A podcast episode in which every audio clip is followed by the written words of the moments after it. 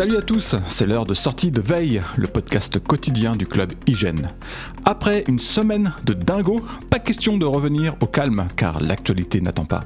Dans ce nouvel épisode de sortie de Veille, on fait le point sur euh, les dernières infos et en deuxième partie d'épisode, je recevrai Anthony qui va tenter de nous expliquer le merveilleux avenir sans mot de passe que nous prépare Apple. Nous sommes aujourd'hui le lundi 13 euh, juin, voici le résumé de l'actualité du week-end. La nouvelle carte d'identité française sera disponible aussi dans une version numérique dans l'iPhone.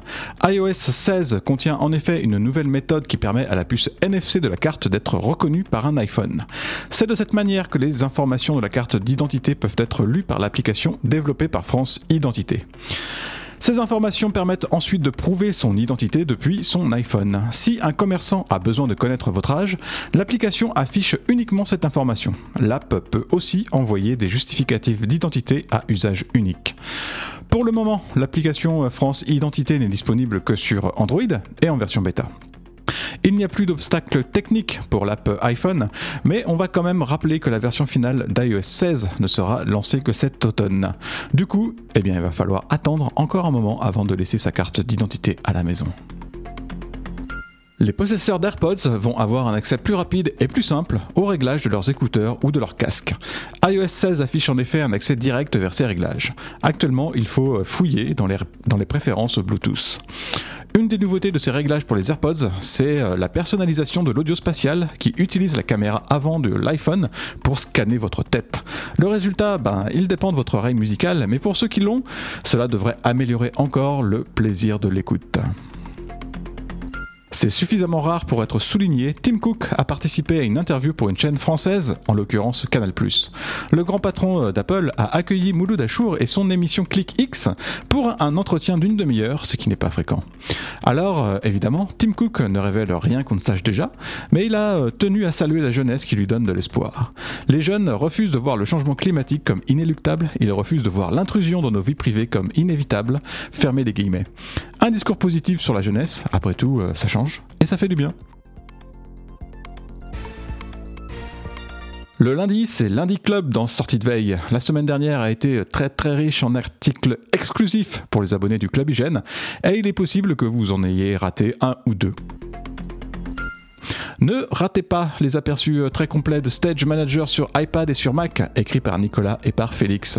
On comprend mieux euh, comment fonctionne le nouveau gestionnaire de fenêtres d'Apple, et euh, c'est pas forcément très simple. Impossible également de passer à côté de la prise en main du nouvel écran verrouillé d'iOS 16 par Nicolas, qui a vraiment fouillé dans tous les coins pour voir comment tout ce bazar fonctionnait. Stéphane s'est quant à lui régalé, le mot n'est pas trop fort, avec l'application Météo enfin Il a quand même fallu attendre 12 ans avant de la voir. Comme à chaque édition de la WWDC ou presque, Apple apporte des changements et des améliorations dans l'application photo. Florian nous les fait découvrir sur iOS 16 et macOS Ventura. Apple a-t-elle levé un petit coin du voile du projet Titan? En tout cas, le CarPlay nouvelle génération se donne des airs futuristes, mais les constructeurs automobiles voudront-ils laisser leurs écrans à Apple? Nicolas s'est posé la question et au vu de l'enthousiasme très euh, modéré des partenaires, la réponse est assez nuancée. L'avenir du mot de passe, c'est pas de mot de passe. Durant la WWDC la semaine dernière, Apple a annoncé Passkeys, sa solution pour éliminer purement et simplement les mots de passe. Sur le papier en tout cas, cette technologie n'a que, n'a que des avantages et résout pas mal des problèmes qui pourrissent la vie des internautes. Avec Anthony, notre spécialiste ultime de Passkeys, on va revenir sur ce qui s'apparente à une vraie révolution et le mot n'est pas trop fort. Salut Anthony. Salut Mickaël, salut à tous. Alors d'abord, euh, pourquoi est-ce que je voudrais vivre sans mot de passe? Parce que même quand tu utilises un gestionnaire de mot de passe, parce que même quand tu utilises l'authentification à deux facteurs, parce que même quand tu lis Mac Génération et donc que tu es très au fait des attaques par hameçonnage, tu n'es pas à l'abri d'un problème. Et je le dis comme le type qui a dû gérer la fuite de 100 000 et quelques mots de passe après une attaque contre les serveurs de ma génération. la, la 2FA par SMS, c'est pas sécurisé. C'est super facile de détourner un numéro de téléphone. Les gestionnaires de mots de passe ne garantissent pas une protection contre les attaques par hameçonnage, parce que tu peux copier-coller un mot de passe si tu as vraiment envie.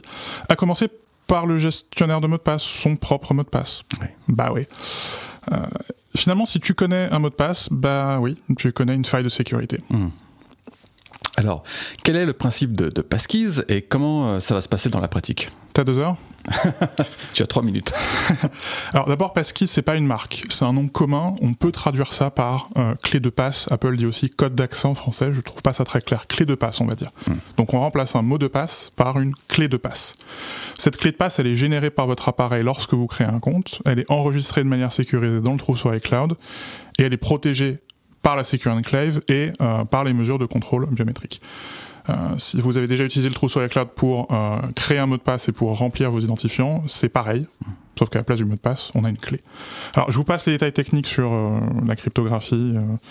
tout ça, c'est dans la, somme que j'ai publiée sur le club. je vous passe aussi toutes les subtilités de fonctionnement sur le trousseau iCloud. Ça aussi, c'est dans les archives du club. La conclusion, c'est que les attaques par hameçonnage ne sont plus possibles parce que la clé de passe d'un site A ne peut pas être utilisé sur un site B. Hmm. Il faut être propriétaire du site A et il faut être déclaré auprès d'Apple comme propriétaire du site A. Et les attaques physiques sont impossibles.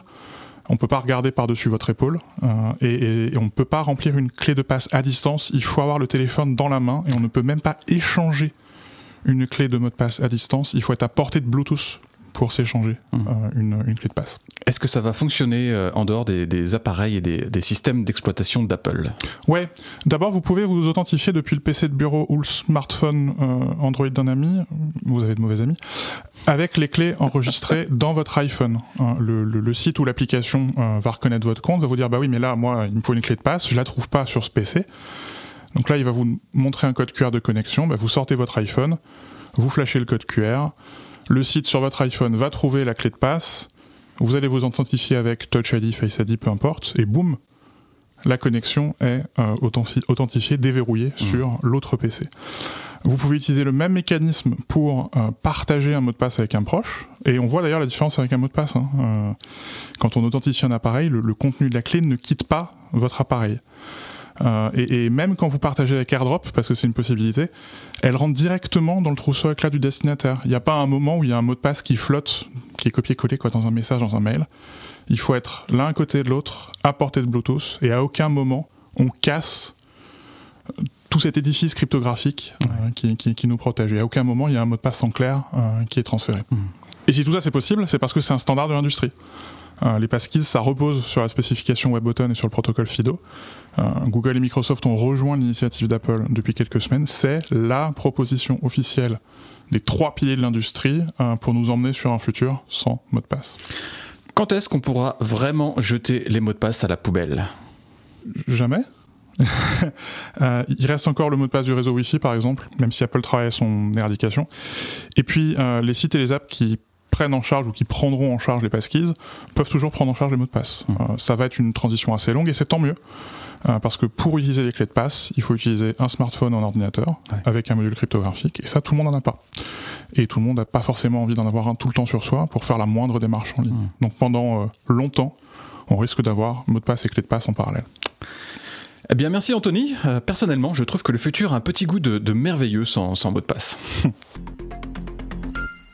Apple s'est souvenu que sa montre connectée servait aussi et surtout aux sportifs. WatchOS 9 contient un grand nombre d'améliorations très utiles pour les coureurs et les athlètes. Christophe est ravi et surtout euh, bah, il trace les contours de la probable Apple Watch Sport qui pourrait sortir cet automne.